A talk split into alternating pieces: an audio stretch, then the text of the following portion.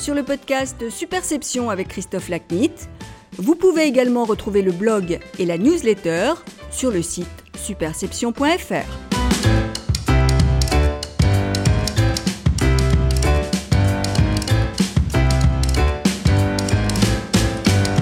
Bonjour, je suis ravi de vous retrouver pour ce nouvel épisode du podcast Superception. Aujourd'hui, mon invité est David Guiraud, président du conseil de surveillance de Ouest France. Notre conversation traite de la presse à l'ère numérique. David commente notamment son parcours, l'irruption d'Internet au milieu des années 90, le débat sur la gratuité des contenus qui sont suivis, la difficulté d'adapter la culture des journaux, la nécessité d'y intégrer de nouveaux formats et médias, l'impact du numérique sur le métier de journaliste, la domination croissante des abonnements dans le business model de la presse écrite, le danger civique représenté par les plateformes sociales et les chaînes d'information télévisées en continu, ainsi que l'adaptation des échos du monde et de Ouest France dans ce contexte.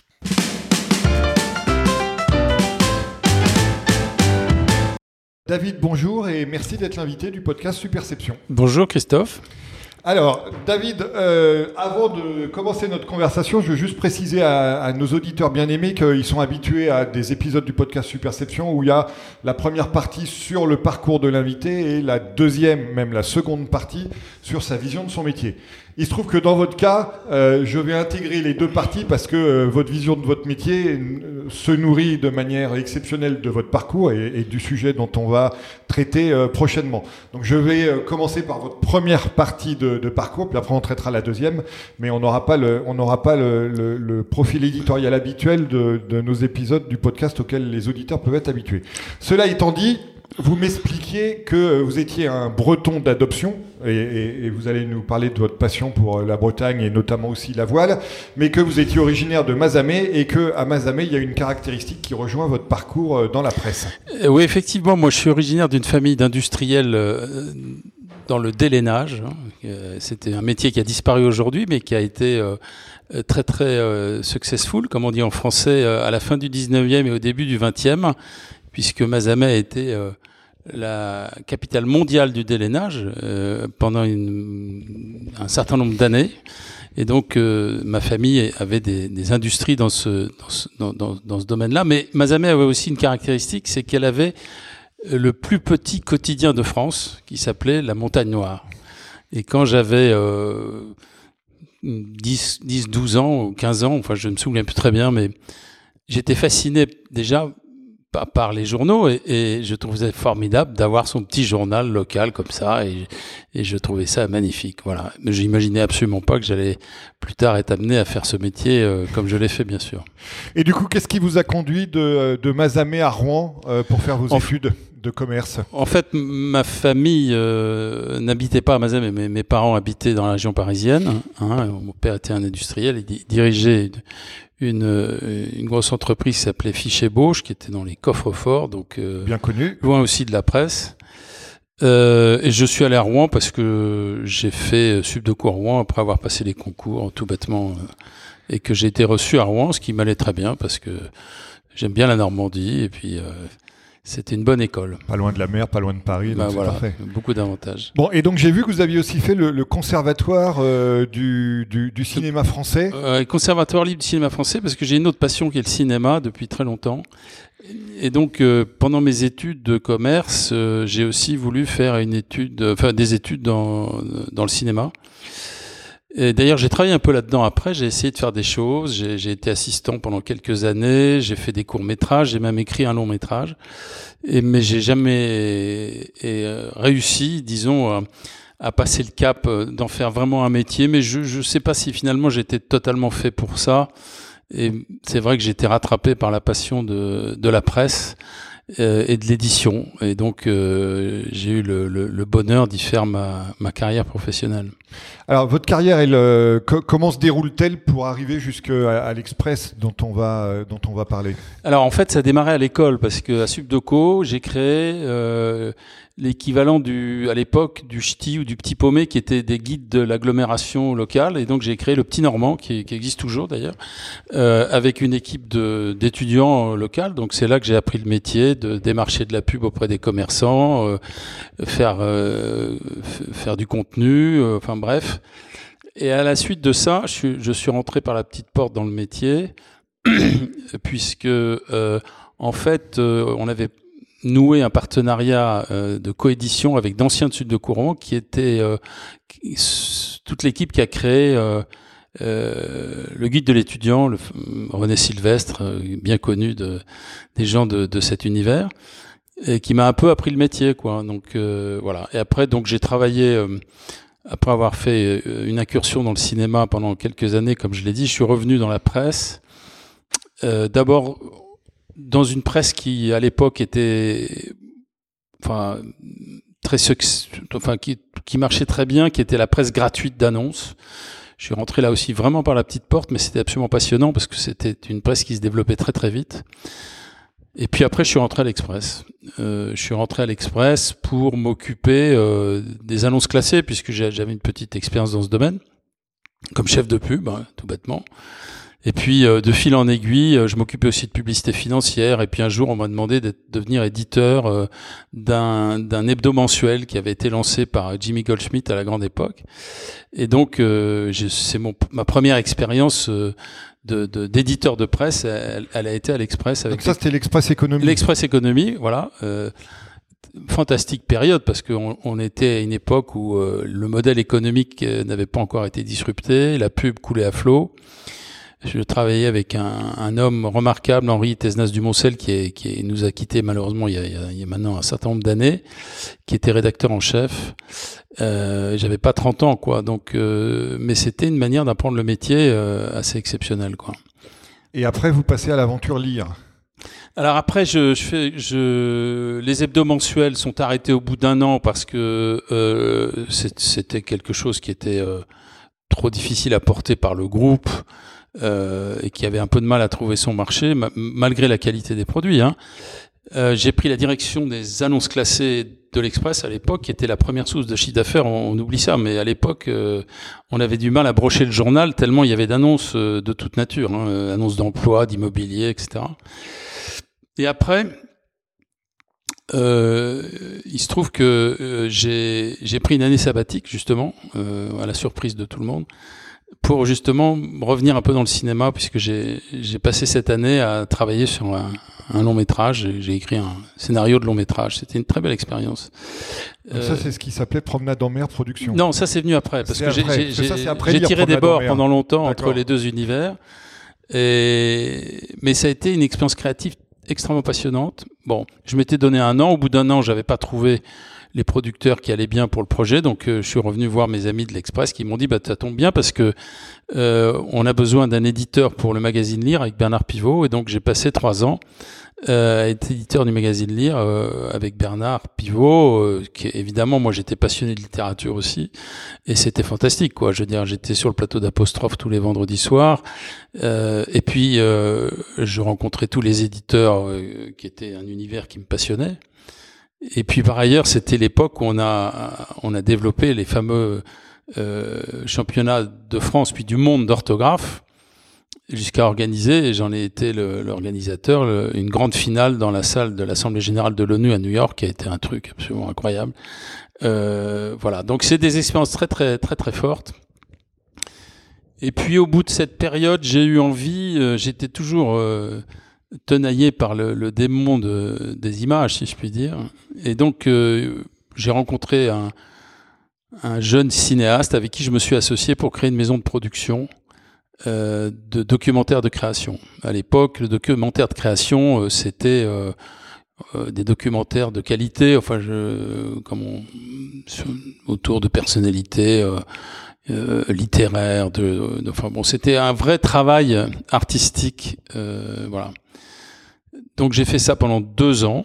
On a produit un certain nombre de choses, euh, notamment un, un documentaire sur une personnalité que que je connaissais et que j'aimais beaucoup, qui est Jacques Ellul, qui est un théologien, sociologue théologien protestant. Moi, je suis, je suis d'une famille protestante et de, voilà. Et donc, euh, euh, mais au bout de deux ans, nos parcours se sont, se sont séparés dans la mesure où on n'avait pas tout à fait les mêmes visions stratégiques de, de la manière de faire ce métier, la même, les mêmes ambitions. Et il se trouve que euh, le groupe Les Échos recrutait quelqu'un pour s'occuper de ces magazines. Et moi, j'avais une grande admiration euh, pour le groupe Les Échos parce que je trouvais que c'était un groupe très professionnel, qui était en fait, euh, comme l'histoire, comme, on, le sait, en fait, le groupe Les Échos est une émanation du groupe Express. Hein. Donc, non, je dis une bêtise, pardon. L'Express est une émanation du groupe Les Échos. Donc, je, je remontais le, comme le saumon, je remontais à la, à la source. Euh, voilà, donc euh, j'ai eu la chance d'être euh, embauché aux Échos pour euh, diriger un magazine qui a disparu aujourd'hui, mais qui était d'une très grande qualité, qui s'appelait Enjeu les Échos, et de travailler avec des gens, des équipes éditoriales qui, qui, qui ont fait un super boulot. Olivier G, François Langlais, que tout le monde connaît aujourd'hui à la télévision, mais qui a été que j'ai recruté comme rédacteur en chef à un moment et qui a fait un superbe travail.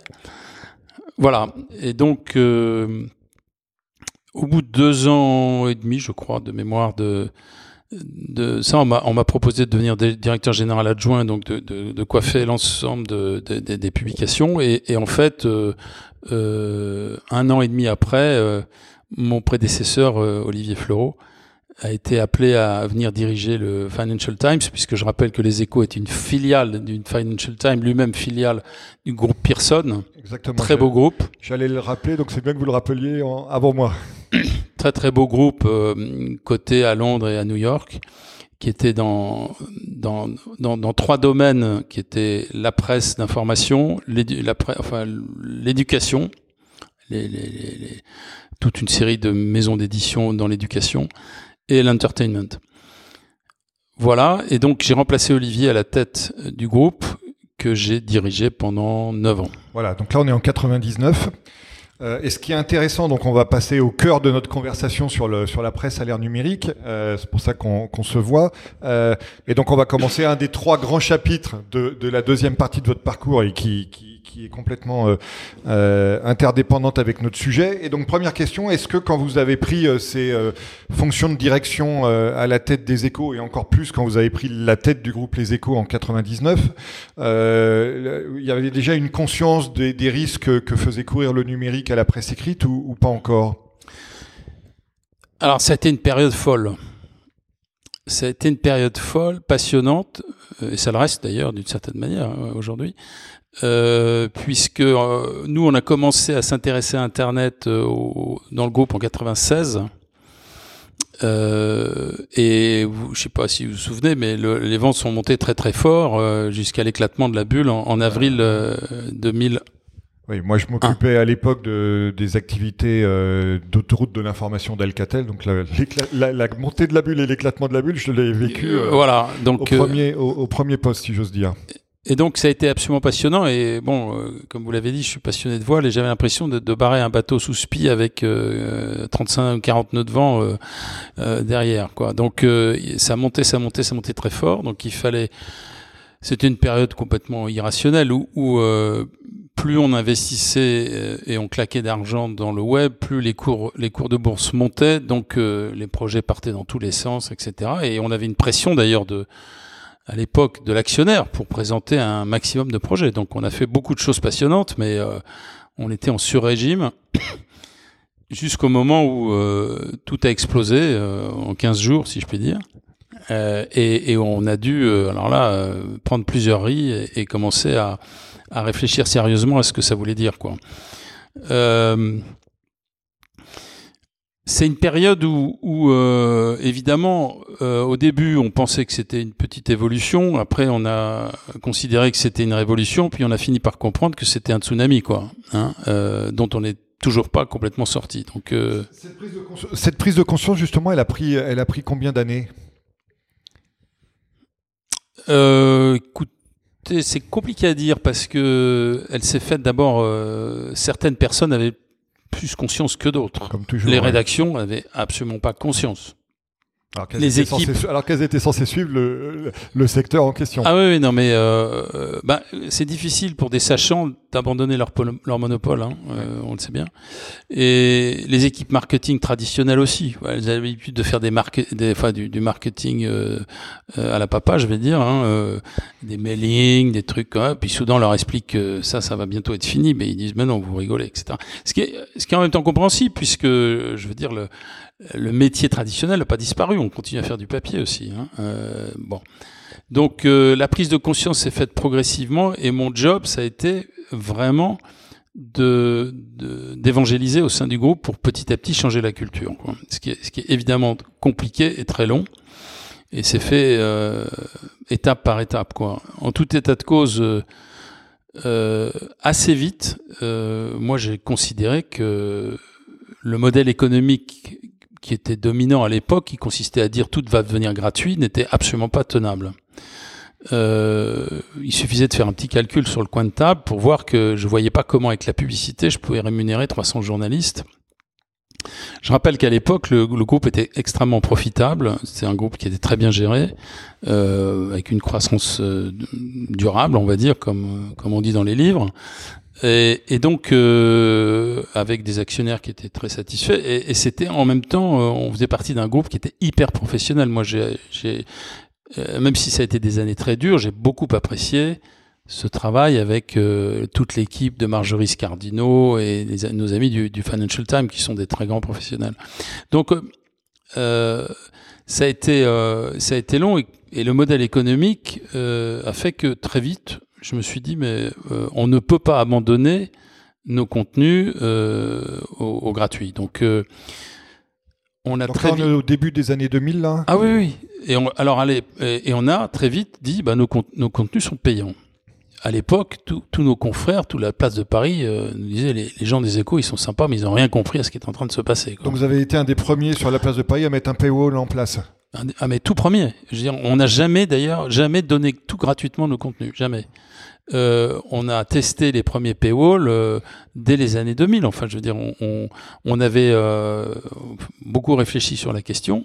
Et même mes amis du FT me disaient, mais t'as fou, t'as rien compris, il faut, faut ouvrir en grand, etc. Je dis, écoutez, moi, je ne sais pas très bien faire parce que c'est un, un, double effet qui se pas cool, hein, pour le coup. C'est que la gratuité fait perdre en termes de perception de valeur immédiatement.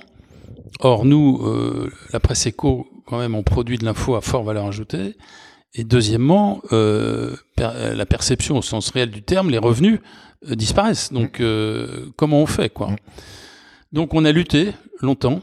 Et puis, petit à petit, ce modèle, bah, il a fini par s'imposer. quoi. Et on voit que finalement, aujourd'hui, on revient back to the roots. quoi. On revient aux fondamentaux du métier qui sont juste de faire payer des contenus de qualité. Ça oblige à être de qualité, c'est sûr. Et on voit bien qu'il y a une dichotomie euh, de plus en plus forte entre d'un côté le modèle gratuit qui donne le pire de ce qu'on peut faire en termes d'information, dans beaucoup de cas, notamment les chaînes, les, chaînes, d'infos en, continu, je trouve, et, et, et les réseaux sociaux. Alors, vous, vous, parliez modèle business et vous avez euh, euh, mentionné le, le, le, terme de culture et euh, qui a lu le petit Drucker illustré sait que la culture est plus importante que la stratégie. Donc, comment vous avez en interne adapté la culture à, à ce retournement stratégique? Ça m'amuse ce que vous dites parce que ici, chez Visconti, je passe mon temps à répéter que la culture mange la stratégie au petit déjeuner, qui, était la phrase sans doute la plus importante du management. Hein, Et quand je parle de Drucker, c'est Peter, hein, pas Michel. De Peter, oui, on est, bien d'accord qu'on parle de Peter Drucker, qui est quand même euh, un, immense euh, penseur du, du business. Euh, c'est très compliqué la culture parce que, comme je le dis souvent, c'est un champ qu'on laboure avant de semer, quoi. Donc, élaborer le champ, ça prend, ça prend du temps parce que la terre est souvent dure, il y a des cailloux, etc. Donc, euh, euh, comment j'ai fait Comment nous avons fait euh, D'abord, la première chose, ça a été de recruter euh, des cow-boys, c'est-à-dire de recruter des gens qui euh, sont capables de sauter hors du corral et par-dessus les barbelés du statu quo. Euh, et de les protéger. Euh, en l'occurrence, je l'ai fait avec euh, une petite équipe qui était dirigée par un garçon très talentueux qui s'appelle Philippe Janet, que j'ai d'ailleurs amené avec moi après au monde, et qui est un garçon qui avait un passé de journaliste, mais aussi d'entrepreneur, donc qui avait toutes les qualités, très créatif, assez assez cow-boy, quoi. Et donc, la première chose, ça a été de le laisser courir dans la pampa, d'inventer des choses. des, bon. La deuxième chose, ça a été essayer de partager ça avec le plus grand nombre dans l'entreprise, qui a été très long. Mais petit à petit, ça s'est fait. Il y avait des résistances évidemment un peu partout. Il y avait des dilemmes, il y avait des conflits. Euh, mais euh, déjà le fait que on fasse payer les contenus et qu'on les livre pas gratuitement sur le web, les journalistes, ça, ça avait plutôt tendance à les rassurer. Puis c'est un signe de reconnaissance de leur boulot. Exactement, c'est un signe de reconnaissance. Mais euh, on avait en face de nous des gens qui, qui clairement n'avaient pas compris, la, et nous-mêmes d'ailleurs on mesurait pas, et personne je crois mesurait à l'époque à quel point ça allait transformer au, enfin, c'était la troisième grande révolution de l'histoire de l'humanité, quoi. Je veux dire, on parle vraiment de ça. Euh, et alors, il y a eu un moment important, c'est quand j'ai eu à, déménager le groupe. Euh, il a fallu qu'on change parce que nos, nos, baux arrivaient à échéance. On a cherché des nouveaux locaux et on a trouvé de magnifiques locaux euh, qui étaient au Centorial, rue du 4 septembre, qui était l'ancienne salle de marché du Crédit Lyonnais qui avait brûlé. Et j'avais cherché euh, un plateau qui soit le plus grand possible pour décloisonner, parce que tout le monde était un peu dans des petites cellules, et que euh, il puisse y avoir une forme d'intelligence collective qui se mette en place. Et, surtout, ça m'a permis de mettre le, les équipes du web au centre. Donc, euh, ils étaient obligés de croiser les équipes du web dans les rédactions, euh, de manière à, travailler ensemble et à comprendre euh, l'importance de passer progressivement au web first, comme on dit, qui est, maintenant une évidence absolue.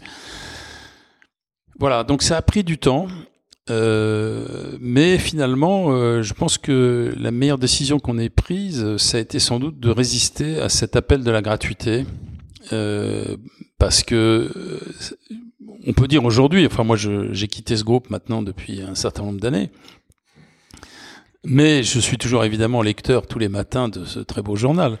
Mais on peut quand même dire que la qualité a jamais a jamais disparu et qu'ils se sont adaptés progressivement et et que aujourd'hui euh, toutes les équipes sont, enfin une grande partie des équipes ont tout à fait compris évidemment la nécessité du web. Quoi. Alors, il y a, a d'autres transformations qui sont induites par le par la révolution numérique. Il y a, le métier de journaliste a changé dans l'accélération du cycle médiatique, la relation aux faits, la relation aux sources même. Euh, vous avez dû intégrer des nouveaux métiers sur euh, les logiciels, la data, etc. Et puis euh, le, le, journal, comme tous les médias, a dû intégrer aussi des nouveaux formats, en passant à la vidéo, ensuite à l'audio avec avec les podcasts, etc. Donc, comment vous avez géré aussi ces ces évolutions qui, dans un temps normal, pourraient être traitées peut-être avec des programmes de formation, mais là, en fait, vous inventez, vous inventez le métier comme il se crée, donc la formation est peut-être pas le meilleur, euh, le meilleur vecteur. Donc, comment vous avez intégré à la fois ces nouveaux métiers et fait évoluer vos équipes? En fait, on avait déjà des partenariats euh, historiques, comme beaucoup de, de, de, de, médias print, avec les télévisions. Euh, on passait sur LCI ou sur euh, France Inter ou Europe ou RTL. Enfin, ça dépendait des. Bon, mais très vite, on a testé plein de choses. Euh, par exemple, on s'est associé avec Bloomberg à l'époque, euh, qui était très en pointe, et donc on a installé une petite un petit système avec une petite caméra dans la rédaction, euh, une mandarine, et, qu'on allumait à 6 heures du soir, et poum, le journaliste en question faisait son direct pour Bloomberg euh, qu'on pouvait utiliser. On a créé aussi à l'époque un des premiers studios télé interne de, la presse. Euh, on a recruté euh, un, une petite équipe, on a créé un studio et, donc on a commencé à faire des émissions qu'on mettait sur le web aussi et, qui était pour nous l'occasion de de tester aussi cette nouvelle manière de, de, de faire de l'information. Donc là aussi, ça a été un, un, un outil de transformation. Euh, maintenant, tout le monde fait ça. Et c'est devenu, euh, enfin, je veux dire, un journaliste euh, aujourd'hui a bien compris que pour euh, continuer à exister dans, dans l'univers, il faut, il faut être multifonction. Il faut faire du print, il faut faire du, du de l'audio, du podcast, il faut faire de la vidéo et, tout ça avec un iPhone, quoi. Oui, puis il y a une autre évolution, c'est qu'aujourd'hui, le, le, en presse écrite, le métier du journaliste commence quasiment quand il a fini d'écrire son article, parce qu'après, faut le promouvoir, faut le et, et bon, j'exagère quand je dis que le métier commence quand il a fini l'article, mais c'est vrai qu'il y a quand même un travail de promotion, notamment sur le web social, etc., qui n'existait pas évidemment avant l'apparition du numérique. Oui, alors il est aidé par, euh, il est aidé pour ça par, par d'autres, mais, mais effectivement, euh, bah, je pense que le jour où les journalistes ont compris que deux choses. La première, quand on a commencé à avoir des études qui montraient que certains papiers dont, dont tout le monde trouvait qu'ils étaient formidables, mais que personne ne lisait, et qu'on a pu le mesurer, ça a été quand même un choc de culture assez fort. Hein. Le côté très top-down de l'approche a été quand même est apparu assez clairement. Et deuxièmement, quand on s'est rendu compte que, ils se sont rendus compte qu'on pouvait mesurer le nombre de lecteurs de leur papier sur le web. Et alors là, euh, ça les a fait réfléchir sur euh, leur métier quand même, sur euh, bah, ça sert à quoi d'écrire si personne ne me lit? Et puis ça serait bien si mon papier soit lu par un maximum de personnes. Bien sûr. Est-ce que ça a créé du, coup une sorte de, peut-être pas de compétition, mais en tout cas d'émulation sur, sur ce type de, d'analytics? Compétition, je non, je pense pas, mais d'émulation. Et puis euh, voilà, je veux dire, ça fait plaisir de voir que bah, euh, que voilà, et puis qu'on ait eu. Au-delà du fait que, euh, je dirais, l'étape 2 dans la maturité de, du, du process, c'est quand même de, de, de, de mieux comprendre ce que les lecteurs lisent et attendent. Ce qui est quand même aujourd'hui une des grandes révolutions pour moi du web, c'est qu'on s'est rapproché du lecteur, on comprend mieux comment il vit, comment il, il consomme et l'information. Euh, et, de ce point de vue-là, on peut lui parler beaucoup mieux. Euh, moi, j'avais été très frappé euh, à l'époque où j'étais encore à l'Express par le lancement de Capital. Vous vous souvenez de Capital? À l'époque, l'expansion était le roi du monde, euh, avec une diffusion de, je sais plus combien, 150 000 exemplaires. tout le monde disait, mais euh, de toute façon, au-delà de 150 000, ça peut pas exister parce que euh, les gens en France s'intéressent pas tellement à l'économie, c'est réservé aux cadres, etc. Et puis, Monsieur Gantz est arrivé, il a fait un travail très méthodique, et puis il s'est intéressé à ses lecteurs. Enfin, on se souvient des méthodes allemandes. Et notamment, il a dit à ses journalistes, euh, il faut que vous écriviez de manière compréhensible, il faut que vous ayez des titres qu'on va tester pour s'assurer que les gens aient envie d'entrer dans les papiers, etc.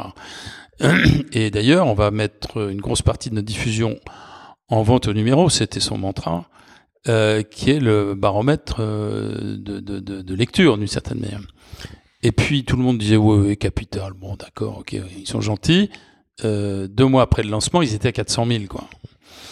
Euh, pourquoi? Parce que on s'est mis à écouter les problématiques de fond de, des Français qui commençaient à mieux comprendre l'économie, les SICAF se développaient, placer son argent, euh, gérer son budget, euh, comprendre l'économie. Donc ils ont fait un travail pédagogique fantastique à l'époque qui a fini par tuer l'expansion. Quoi. Donc le web c'est un peu pareil. Je veux dire, on, on est obligé d'être beaucoup plus exigeant, beaucoup plus à l'écoute.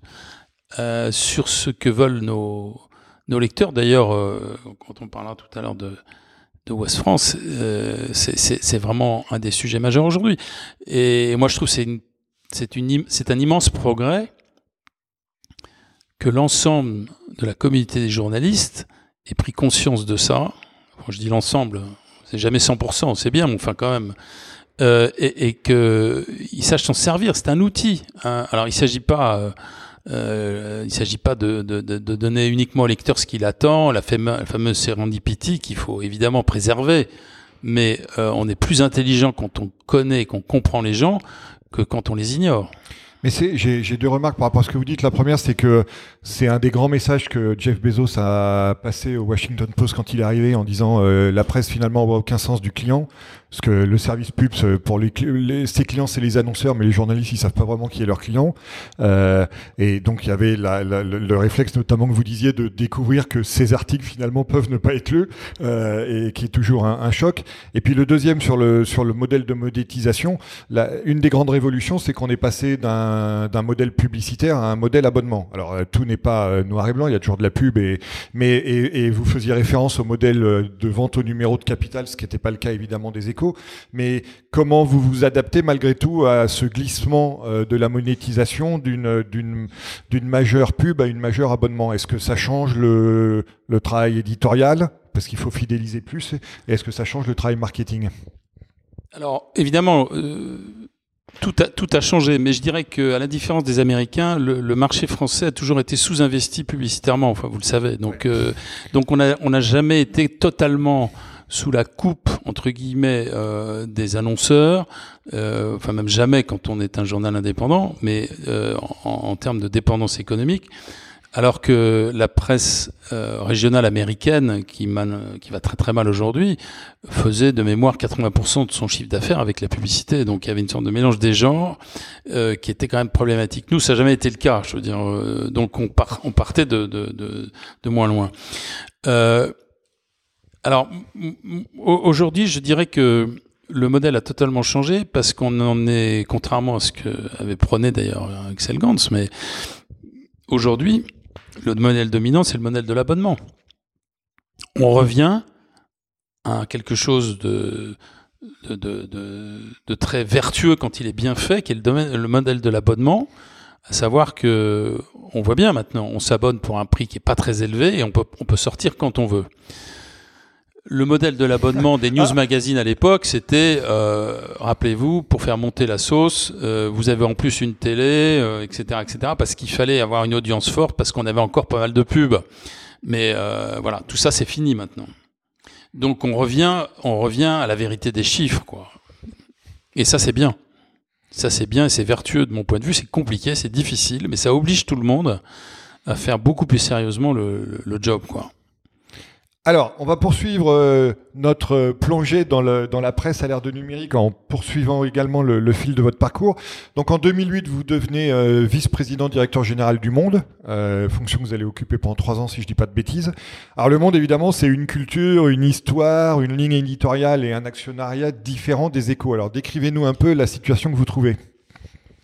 Alors, je veux dire que ça a été le, ça a été terre de contraste. Hein j'ai quitté un groupe qui était profitable, euh, qui appartenait à un, groupe totalement indépendant, euh, avec des actionnaires capitalistiques, mais dont le métier était celui de faire les meilleurs journaux de la Terre, euh, notamment les journaux économiques, donc pour qui l'indépendance est quelque chose de très important, très bien géré avec des approches à la pointe, etc. Bon, très profitable. On avait euh, gagné beaucoup d'argent avec les échos. On avait un trésor de guerre euh, important qu'on prêtait d'ailleurs à nos actionnaires. Enfin bon, tout allait bien. Euh, et j'arrive dans un groupe qui est, enfin, toute proportion pareille, c'est Beyrouth, quoi. Je veux dire, c'est une situation où il n'y avait plus de gouvernance. Le groupe était à la porte du tribunal de commerce. Il y avait une alerte des commissaires aux comptes. Il y avait un endettement de 75 millions d'euros pour un groupe qui ne gagnait pas d'argent, même qui en perdait, euh, plus de stratégie claire et euh, un actionnariat euh, assez atypique puisque ce journal appartenait en majorité à ses journalistes, enfin ses salariés, mais qui n'étaient pas des capitalistes, qui n'avaient jamais investi un centime ou, dans, le journal. Donc ça crée quand même un type de gouvernance un peu particulière. Hein. Voilà euh, avec beaucoup de grandes idées, mais, mais des idées qui ne sont pas forcément des idées euh, applicables. Donc ça a été très compliqué. Euh, parce que il a fallu évidemment il y avait le feu au lac comme on dit hein, très sérieusement une grande inquiétude de la part de, de tout le monde sur l'avenir du groupe hein. donc ça a été une bagarre pied à pied avec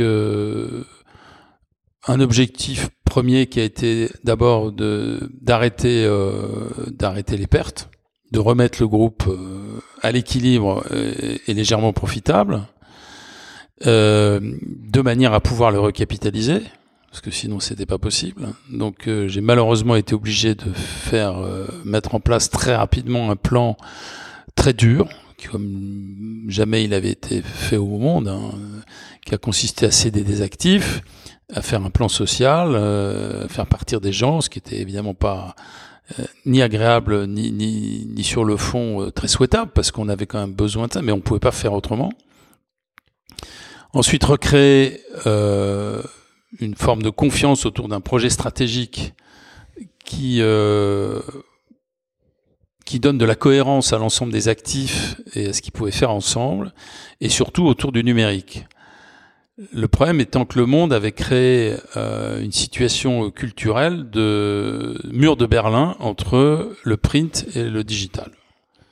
Le digital était euh, pas dans les mêmes locaux, dans des locaux qui étaient à l'autre bout euh, de Paris.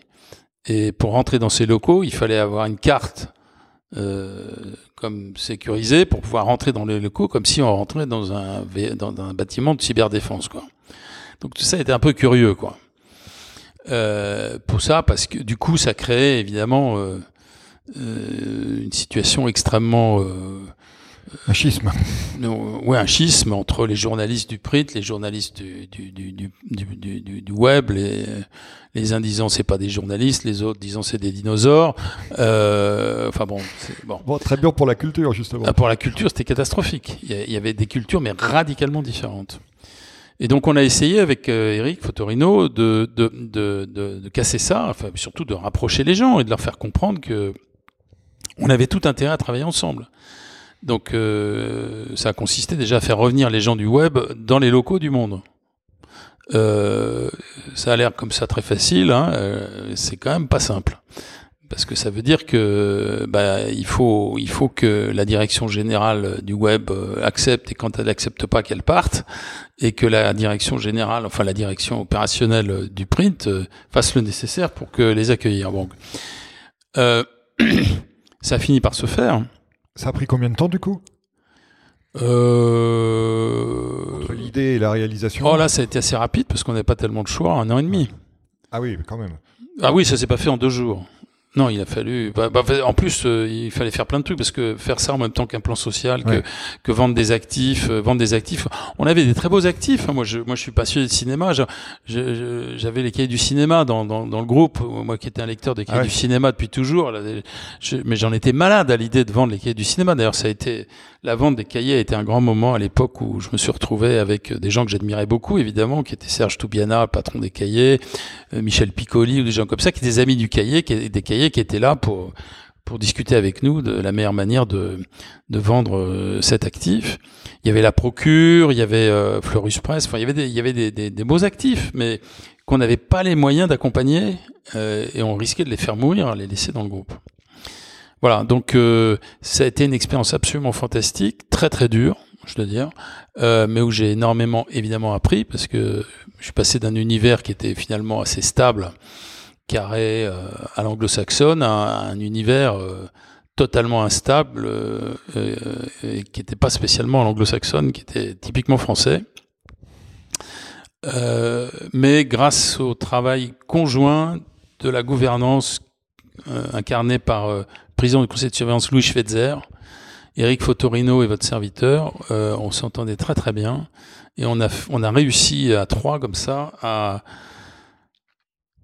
arrêter l'hémorragie, à remettre le, navire euh, à flot, à le recapitaliser et à faire en sorte qu'il ne termine pas euh, entre les mains du tribunal de commerce.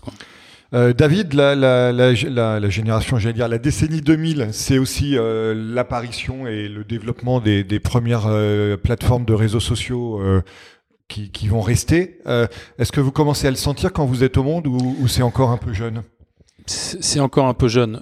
ça commence à arriver. on voit ça d'assez loin. à titre personnel, moi, j'étais moyennement enthousiaste même si, euh, enfin, Facebook, euh, on aura peut-être l'occasion d'en parler pour moi, et c'était quelque chose que je sentais pas bien. Euh, Twitter, en, revanche, que j'ai trouvé être un outil extrêmement intéressant. Mais bon, comme je suis curieux et, et, assez créatif de nature, je, je, je, regardais, je testais plein de choses, quoi. Mais c'est vrai que personne, je pense, à l'époque, n'imaginait que ces réseaux sociaux allaient pervertir de manière aussi profonde aussi bien le métier de l'information que la démocratie. Mmh. Enfin, je veux dire, cette technologie de la rumeur est devenue d'une telle puissance qu'elle a dépassé très largement la technologie de l'information. Et, là, on a un vrai, vrai sujet actuel, quoi. Écoutez, je, fais un plug, comme on dit. Mon, le dernier bouquin que j'ai sorti maintenant, il y a quasiment deux ans, euh, est consacré justement à la menace numérique sur la démocratie. Euh, et Facebook, qui tient une place de choix, euh, qu'il ne trouverait pas de choix à son coup. Mais euh, voilà, euh, et j'étudie notamment et j'analyse l'exemple Trump avec mon prisme américain habituel. Et c'est vrai que c'est ouais, c'est super inquiétant. Oui, oui, c'est, moi je trouve ça extrêmement inquiétant parce que c'est une perversion euh, totale. Euh, ils affichent une raison d'être qui n'est absolument pas en fait la réelle raison d'être. Hein. Euh, la raison d'être, c'est pas de relier les gens. La raison d'être, c'est de faire du fric avec la pub, quoi.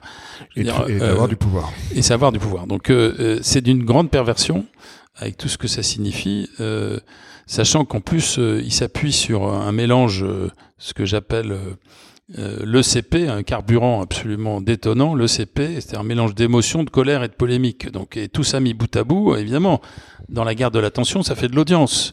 Mais ça prouve à quel point le modèle est perverti, quoi. Euh... J'écris dans le bouquin euh, justement, David, que euh, aujourd'hui, pour engager les gens, selon le terme anglo-saxon, c'est-à-dire pour qu'ils passent du temps sur les réseaux sociaux, pour engager les gens, il suffit de les enrager. C'est exactement ça. et c'est quand même moi, moi je, euh, je prône la radicalité de la nuance, euh, qui était le, le, le thème d'une très belle série du Monde, euh, pas l'été dernier, l'été d'avant, je crois. Et, et euh, on, on, a formidablement besoin de nuance et de discernement aujourd'hui. Ce, ce, que nous interdit de faire euh, les réseaux sociaux et cette sorte de, de flux d'infos en continu gratuit qui surfent sur le même sur le même carburant, quoi. Je veux dire. Absolument. Et ça, c'est dramatique pour la démocratie. Ce qui, est, ce qui, est, vraiment un sujet pour nous, euh, journaux. Enfin, je veux dire, euh, euh, Ouest France, euh, on, on, travaille beaucoup sur ces sujets-là. Eh ben, écoutez, alors, euh, parfaite transition. Donc, on continue notre petit parcours dans, dans, la presse et dans votre carrière. 2014, vous devenez vice-président du conseil de Ouest France, si je dis pas de bêtises. Je deviens président, président, du conseil, de, surveillance. J'étais administrateur depuis 2007, si mes souvenirs sont bons, de, de, de, de West France. Et puis euh, la gouvernance a changé à l'époque et on m'a demandé de prendre la présidence du conseil de surveillance. Euh, et j'ai pris euh, l'année dernière la présidence de l'association aussi qui, chapeaute euh, l'ensemble du groupe. Voilà la holding. C'est, voilà la holding quoi. Je veux dire qui, qui qui euh, voilà qui, qui, qui, est garant de ses valeurs et de son indépendance, qui est évidemment clé. Alors, ce qui est intéressant à mes yeux dans, ce, dans, dans cet épisode, c'est que là, on va parler de presse locale. Donc du coup, euh, même question que pour le monde, quand vous arrivez euh, à West France, qu'est-ce que vous découvrez et, éventuellement, est-ce que vous trouvez des différences entre l'impact de la révolution numérique sur une presse économique, généraliste nationale et euh, locale? Alors, Ouest France, je dois dire que j'ai été très heureux de pouvoir d'abord les rejoindre quand François-Régis Sutin, qui, était le, la figure de, de, ce groupe, euh, un homme exceptionnel euh, qui a, amené Ouest France là où, il est aujourd'hui, qui nous a quittés il y a maintenant, euh, il y a maintenant quatre ans. Euh, quand François Régis m'a proposé de, rejoindre le conseil, déjà.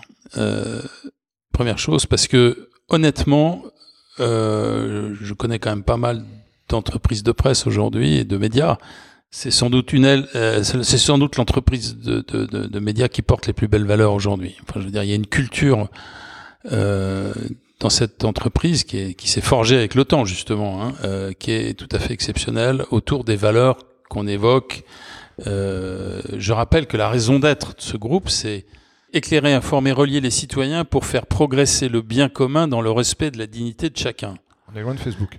Euh, on est loin de Facebook et on est loin d'un certain nombre de chaînes euh, que je ne citerai pas. Euh, voilà.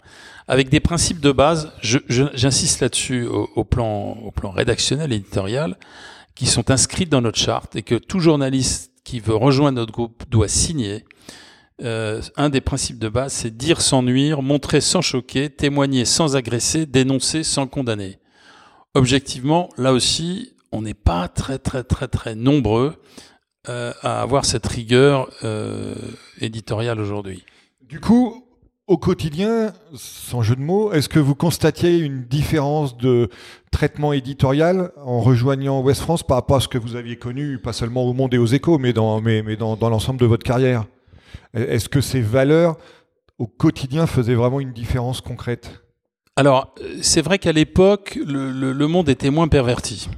Euh, et c'est vrai que, euh, enfin, le monde, je pense au sens large, hein, je parle pas du monde, le journal, hein, euh, mais et, la, qualité éditoriale, la rigueur éditoriale des échos était sans conteste de très bon niveau, et, le monde aussi. Enfin, je veux dire, après on peut on peut contester certains angles, certains angles. Aujourd'hui, ces, ces valeurs euh, me semblent être euh, battues en brèche très fortement euh, depuis que les réseaux sociaux ont pris le poids qu'ils ont pris euh, et que les chaînes en continu euh, ont pris le poids qu'elles ont pris aussi. Je veux dire, dans, dans, dans la guerre de l'attention.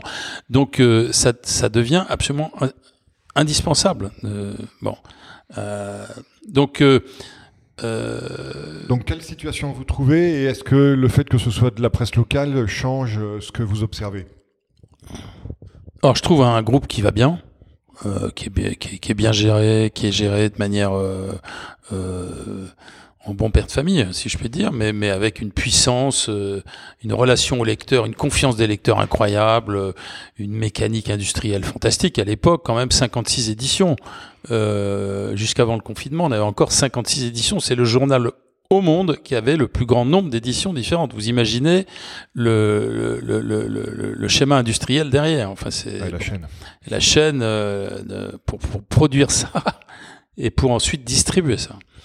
Donc euh, un très très beau groupe avec des gens de, de, de, grande qualité, mais un groupe très pris dans un modèle du print.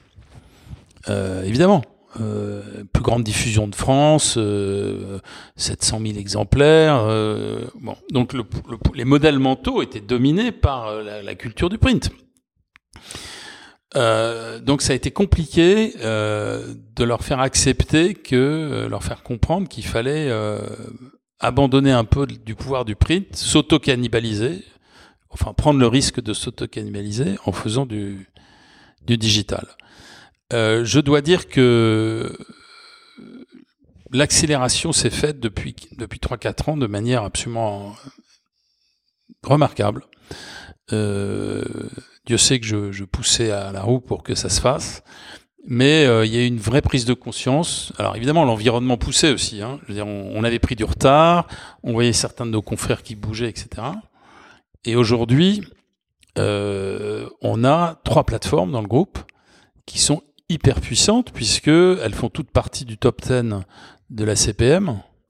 Euh, West France étant euh, encore euh, le mois dernier numéro 2, euh, le mois d'avant numéro 1 euh, devant le Figaro. on a aussi actu.fr qui est la plateforme de nos hebdos. On a 96 hebdos sur la France entière. Et 20 minutes, dont on est partenaire à 50% avec nos amis de, de Rossel, donc aujourd'hui, quand vous rassemblez les trois, on a 6 millions de visiteurs uniques quotidiens. Et euh, ce qui est extraordinaire, c'est que peu de gens savent d'ailleurs, c'est que grâce à ça, on a un taux de pénétration sur l'ensemble de la France, sur toutes les régions françaises, supérieur à 55%. Autrement dit, on n'est plus euh, un, un, journal régional. Local, oui, vous n'êtes plus local. La CPM, l'organisme qui contrôle les audiences euh, web. Quels sont les enjeux stratégiques aujourd'hui de, West France justement par rapport à, cette évolution? Alors, euh, moi, bon, enfin, l'enjeu numéro un, c'était comme, comme on l'a dit tout à l'heure, c'était un enjeu culturel. Il fallait changer la culture. Ça y est, les moteurs sont allumés, la culture change. Euh, tout le monde a compris la nécessité de le faire. Euh, bon, après, il y a évidemment la mise en œuvre stratégique de tout ça qui se. Bon. Deuxièmement, euh, on est on est rentré dans une culture du test and learn permanent. On expérimente plein de choses. On travaille beaucoup sur les datas. Donc on est dans on est on est dans la dynamique des plateformes. Je rappelle que quand même euh, euh, les plateformes c'est pas un univers stable. Alors moi j'ai rappelé, enfin récemment dans une, une conférence que en fait nous avions trois combats trois combats qui, qui s'emboîtent en fait. Le premier combat, c'est le combat de la confiance. Hein, euh, en interne, bien sûr. Hein, quand, quand, il faut que tout le monde adhère et, et, et pousse et tire. Mais c'est de plus en plus le cas, et ça c'est formidable. On recrute maintenant des gens qui viennent des meilleurs médias parisiens, ce qu'on avait du mal à faire dans le numérique, parce qu'ils ont vu qu'on allumait les moteurs, qu'on poussait, etc., et que surtout on a des résultats. Euh, Deuxièmement, le deuxième, la confiance, c'est évidemment la confiance des lecteurs. Et voilà, on sait que structurellement, la PQR euh, est euh, au top en termes de confiance par rapport à tous les médias existants, parce que on est un média de proximité. Il faut renforcer ça. En ce qui nous concerne, on y, on y travaille beaucoup, euh, au travers d'abord évidemment de ce qu'est notre raison d'être que j'évoquais tout à l'heure. Et ça, les gens y sont extrêmement sensibles. Mais aussi qu'on a on a beaucoup développé l'écoute de nos lecteurs. On en, a parlé tout à l'heure. On a développé l'écoute de des lecteurs pendant le, confinement. Euh, c'est assez incroyable. On a ouvert euh, notre, euh, nos colonnes à nos lecteurs. 15% de la pagination était produit par les lecteurs. Et avec des choses absolument formidables, enfin, je veux dire. Donc, soudain, c'est devenu encore plus leur journal. Je veux dire, ils s'y retrouvaient, ils s'y retrouvaient déjà naturellement, puisqu'il y avait des photos euh, de, de, de, des activités locales, des petites infos, etc. Mais donc il y a, y, a, y a ça. Donc ce travail sur la confiance, c'est un travail de fond énorme et on voit bien que euh, dans la guerre euh, face aux, réseaux sociaux, euh, cette question euh, démocratique, elle est absolument centrale. Donc on est là pour redonner, enfin redonner, on, on l'a, mais pour consolider de la confiance. Pendant la, pendant les, les, les épisodes des, des, gilets jaunes, je ne sais pas si vous vous souvenez, il y a une étude qui a montré que les gens tapaient sur les élites, évidemment. Euh, enfin, évidemment, c'était le constat. Euh, mais ils avaient confiance dans deux personnes. Le maire et le chef d'entreprise. Les personnes qui voyaient tous les jours, enfin, le chef d'entreprise des petites, des petites ETI ou des petites euh, PME. Donc des gens qui étaient à côté d'eux, à côté de leurs problèmes, avec qui on pouvait dialoguer. Nous, on dialogue énormément avec nos lecteurs. Et de plus en plus grâce au web. Donc, Premier combat, la confiance. Deuxième combat, l'indépendance. Euh, comment dire? La France est un pays curieux aujourd'hui en termes d'indépendance des médias. Si on regarde un peu à qui appartiennent les médias en France. C'est clair. Là, hein vous faites dans la litote. Je fais dans la litote. Bon. Euh, voilà, nous, notre métier, c'est vraiment de faire de l'information, de relier les gens. On fait pas un autre métier euh, et on fait pas. Mais vous faites pas de l'influence. On fait de... pas de l'influence. Voilà. Et on s'intéresse à la stratégie de nos métiers. Moi, je peux très bien comprendre que quelqu'un qui fait un autre métier que le mien euh, passe 100% de son temps à réfléchir à la stratégie de son métier original et s'intéresse assez peu à la stratégie qui est la mienne. Parce que c'est compliqué, il faut y passer du temps pour essayer. Bon. Donc, on est un peu dans ce cas-là. Je veux dire, quand on fait un autre métier que le métier de la presse et de l'info, on a beaucoup de mal à comprendre, je pense, sur le fond, ce, ce que sont vraiment les, les enjeux et, et, stratégiques. Il y en a un qui a formidablement réussi, vous l'avez cité tout à l'heure. Pour moi, c'est Bezos, Jeff Bezos. Je suis très admiratif de Bezos pour beaucoup de choses. Alors, il a beaucoup de défauts par ailleurs, mais Quel, quelques défauts, il a oui. quelques défauts, mais Mais mais gros, oui. mais mais, euh, la- le, le- le management de sa boîte, enfin le- la trajectoire est exceptionnelle, sa relation client est exceptionnelle, etc. Et ce qu'il a fait au Washington Et, Post, et Bezos d'ailleurs est aussi un roi du test and learn. Hein. C'est un Exactement. Non, mais moi, je travaille beaucoup là-dessus avec, par ailleurs, avec mes clients dans, dans, dans, dans le coaching de dirigeants. Et j'ai beaucoup regardé ce qu'il faisait avec. Euh, il a fait ce que personne n'a fait en France, mais ce que tout le monde avait dit qu'il ferait. Moi, j'ai entendu les investisseurs successifs qui ont racheté les journaux que j'ai dirigés dire on va surinvestir, on va mettre beaucoup d'argent pour vous aider à prendre. Ça s'est jamais fait, jamais.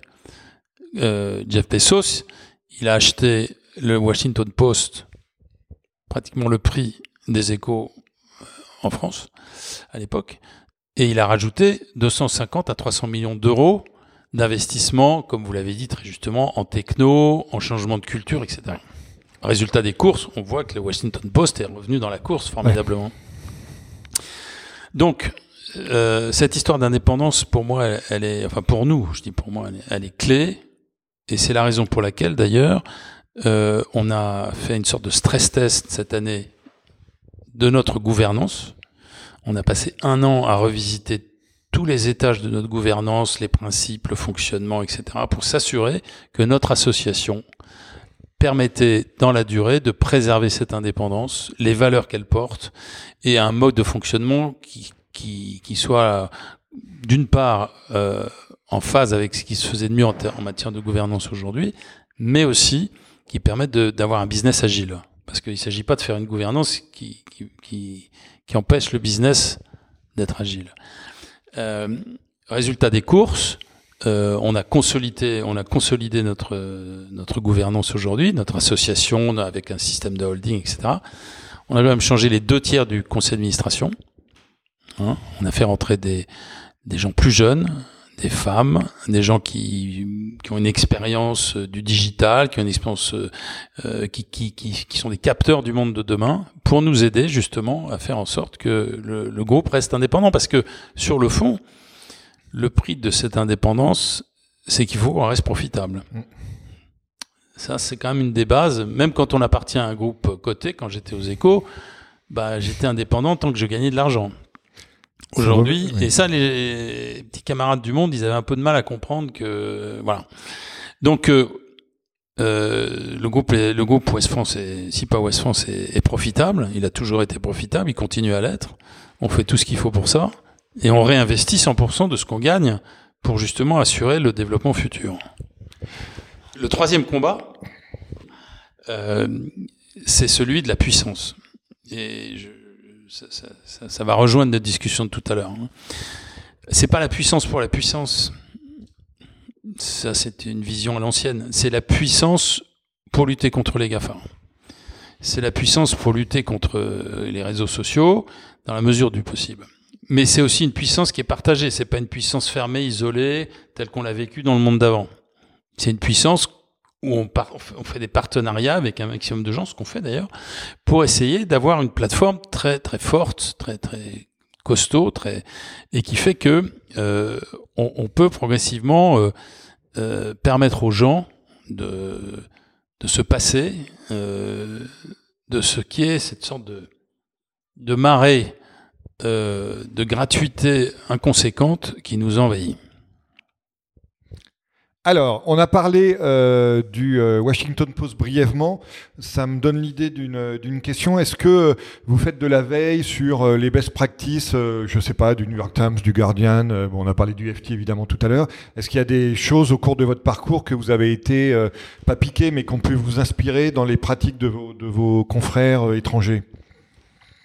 Oui, bien sûr. Non, mais on... nordiste aussi, parce qu'il y, a des, il y a des choses intéressantes dans les pays nordiques. Oui, oui, on a tous. Mais moi, j'ai beaucoup poussé les équipes à aller regarder en permanence. Ça change tous les jours. Donc, euh, euh, euh, ce qui se passait chez Shipstead, euh, chez au New York Times, au FT, euh, chez, chez Axel Springer, qui a fait un parcours exceptionnel, chez, enfin chez les uns et chez les autres, le Washington Post aussi. Donc, oui, ça fait partie maintenant des fondamentaux. Je veux dire, on peut pas imaginer euh, fonctionner euh, euh, dans, dans, un monde qui est devenu très fluide, sans être en permanence dans cette, cette veille. et j'insisterai aussi sur un point, c'est qu'il y, a un, y a un élément absolument décisif aujourd'hui, c'est ce que j'appelle l'hybridité, c'est-à-dire la capacité qu'on a à mélanger des modèles, mélanger des histoires, mélanger des systèmes, des cultures pour arriver à, à produire des choses nouvelles. Ce qui est évidemment difficile dans des dans des organisations qui euh, qui ont vécu sur des positions monopolistiques pendant des années. Euh, monopolistiques ou monolithiques à la limite aussi en, en, termes de culture. Les deux, les deux. Donc ça a été ça l'enjeu culturel aussi. Hein. Mais euh, c'est c'est étonnant parce que en fait. Euh, ça y est, les gens, les gens ont compris en fait, et le confinement d'ailleurs a été un accélérateur fantastique, hein, parce qu'ils sont, ils se sont rendus compte qu'ils pouvaient bouger très vite sans se faire mal, quoi. Donc euh, c'est assez exceptionnel. Et puis les jeunes générations, pour elles, c'est normal, quoi. Alors, euh, avant-dernière euh, question de notre conversation, on va essayer de se projeter un peu dans l'avenir, même si euh, dans les domaines que nous évoquons, c'est particulièrement risqué. Euh, co comment vous voyez l'évolution de la presse et quels enjeux vous, vous imaginez pour elle dans les prochaines années? Je vous donne pas de terme, hein, comme ça je reste vague pour que ce soit. Oui, il vaut mieux d'ailleurs hein, pas se donner de terme parce que c'est long, c'est toujours plus long qu'on ne pense. Euh, moi, je trouve que depuis quelque temps, euh, les grandes marques historiques de presse euh, ont repris la main. Euh, du jour où d'abord elles ont accepté de faire payer leur contenu, donc hein, de, de, se regarder en face, quoi, je veux dire, sans avoir peur de ce qu'elles étaient. C'est déjà une bonne nouvelle.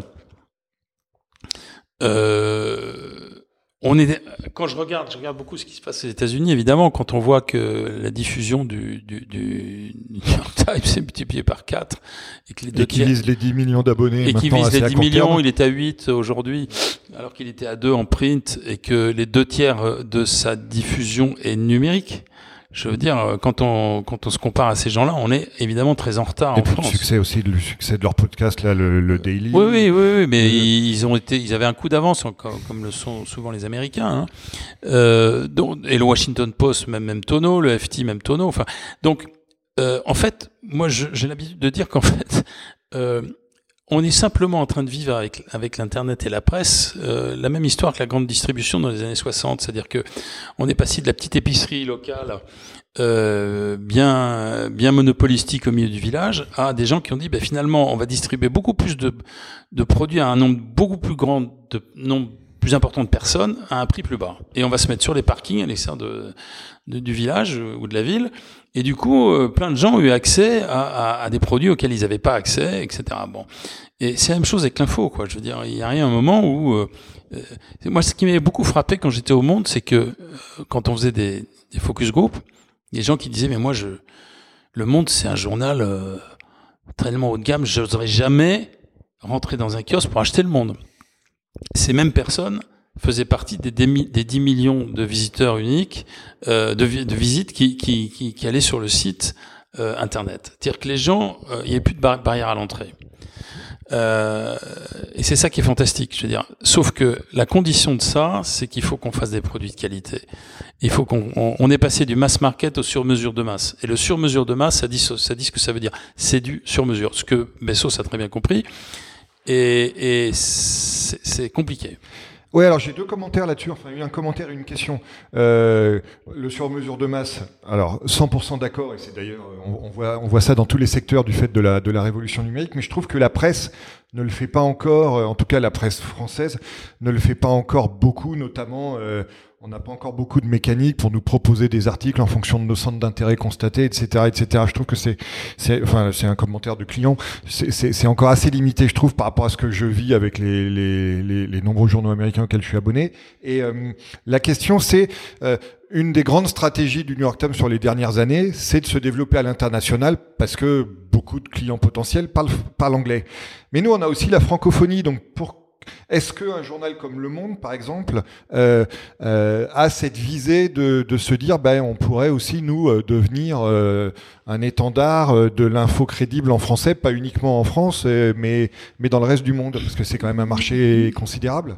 Pourquoi pas Mais, mais ça commence. Mais, mais, euh, pourquoi pas Je veux dire, bien sûr, tout, tout, tout le monde pense à ça aussi, mais ça commence tout simplement par le territoire français. Je veux dire, euh, je prends l'exemple de West France.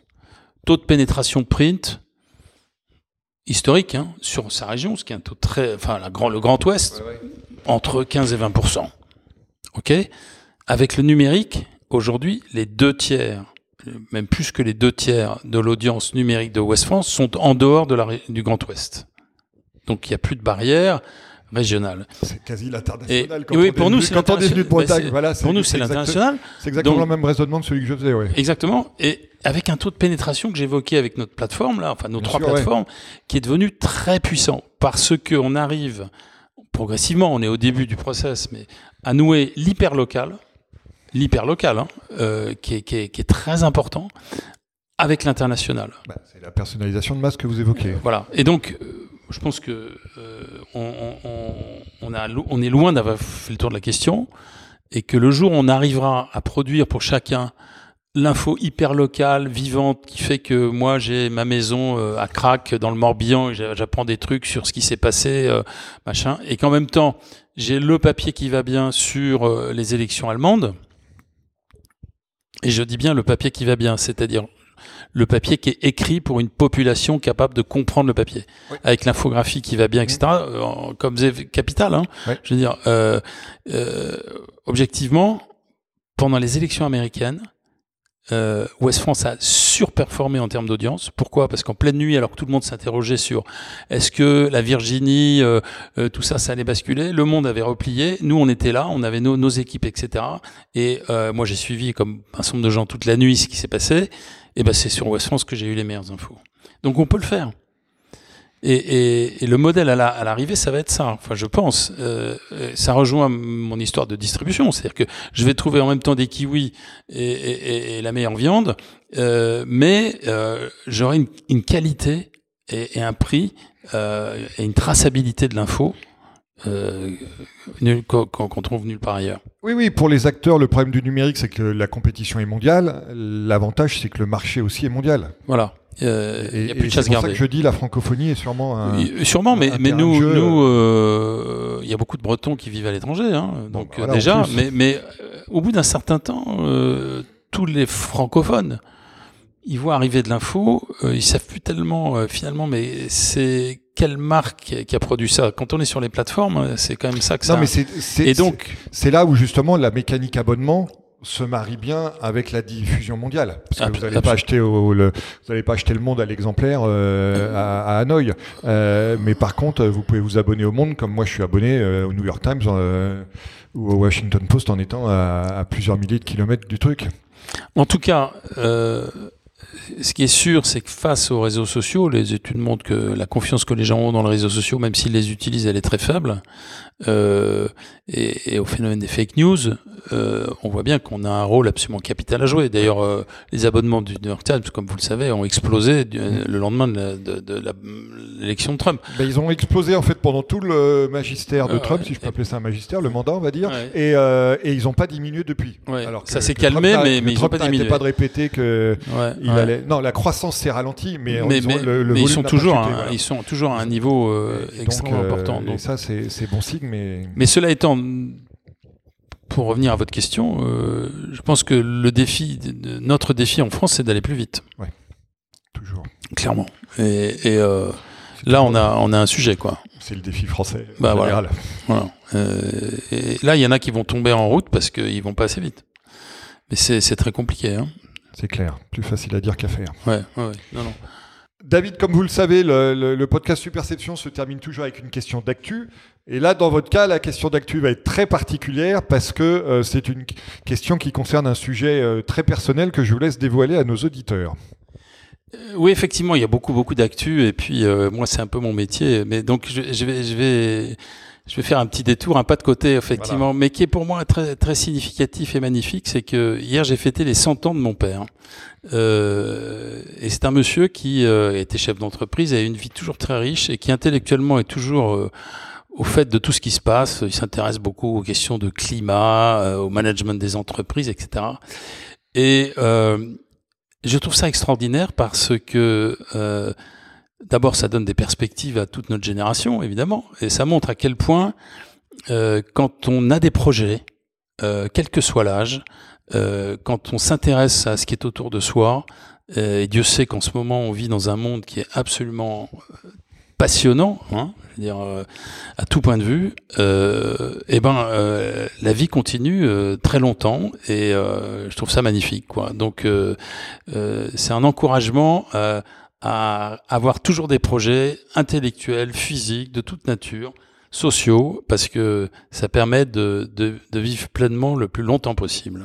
Bah écoutez David, trois points. Premier point, bravo euh, à votre papa. Deuxième point, je dis toujours que la passion est la plus belle des énergies renouvelables. C'est une nouvelle confirmation. Et troisième point, bah écoutez, c'est sur ce message d'espoir qu'on va euh, conclure notre conversation, à laquelle je vous remercie euh, beaucoup d'avoir participé. Merci Christophe. Merci d'avoir suivi cet épisode du podcast Superception.